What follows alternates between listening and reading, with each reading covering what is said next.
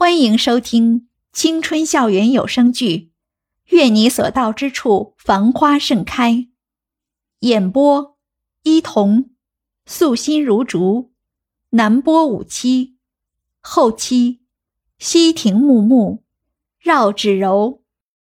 第一百零五集，倔强的凡凡还是拨通了电话，短暂的几句话沟通了一下后。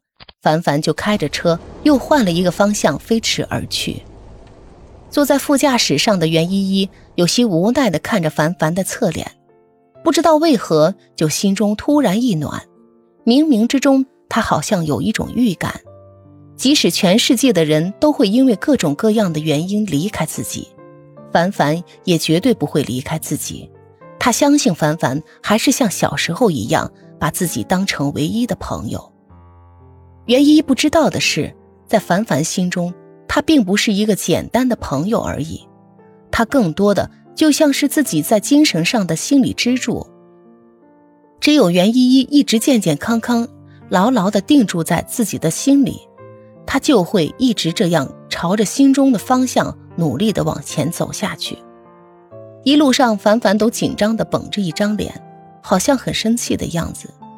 袁依依还真没见过这样的凡凡，她知趣的闭了嘴。当袁依依终于被凡凡搀扶着走下车来的时候，袁依依有那么一瞬间，真的觉得自己就是个生活不能自理的残疾人。当袁依依真正见到凡凡那位所谓的医生朋友时，她不仅两眼一亮，觉得这个人的脸好像在哪里见过一样，但是就是一下子想不起来了。那个医生完全没有看出面前这个黑着半张脸的女生有什么特别之处，除了她那张像是毁了容的脸，应该是事先就已经消过毒，并做了简单处理的。现在只是有些淤血，这很正常，差不多一周左右就可以消下去了，不用担心。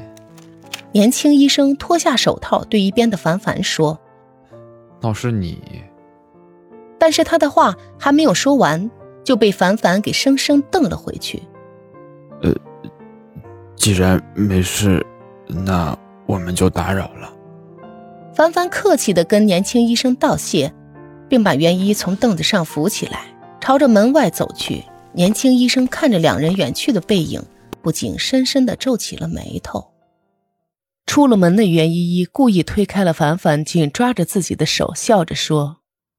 范范，我伤的是脸，又不是腿，你干嘛一直把我当个残疾人一样对待呀？凡凡显然有些着急，一着急他就说话不利索，只能用手语乱七八糟的比划着。但是学艺不精的袁依依并没有看得懂。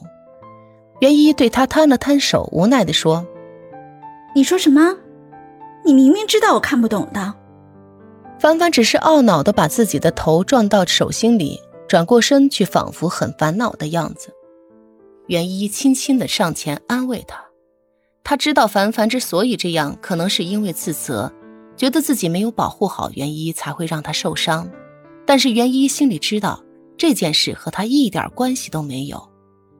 呃，依依依，对不起。沉默了良久的凡凡。突然回头对袁依依道歉，袁依依上前温柔的抱住了他，柔声安慰道：“傻瓜，我又没有怪你。再说，这件事情和你一点关系都没有啊，你有什么对不起我的？”凡凡将袁依依用力的拥在怀中，下巴轻轻的触在他的头顶。当年多少次，两人都用这个方式来宣泄自己心中的压抑。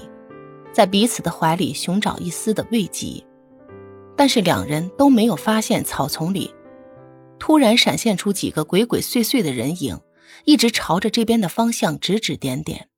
当袁一第二天一早戴着口罩，把自己捂得严严实实走进校门的时候，他突然觉得门口的保安叔叔看自己的眼神好像怪怪的，但是他来不及去想那么多，因为他上课就要快迟到了。接下来，戏剧化的一幕出现了。当他紧赶慢赶出现在教室门口的时候，突然，所有的同学，包括老师的目光齐刷刷的朝他扫过来，那种感觉就像是被人扒光了扔在大街上似的。虽然袁依依戴着口罩挡着自己，但还是觉得脸上传来了一阵火辣辣的疼痛感，整张脸好像有一团火在烧一样。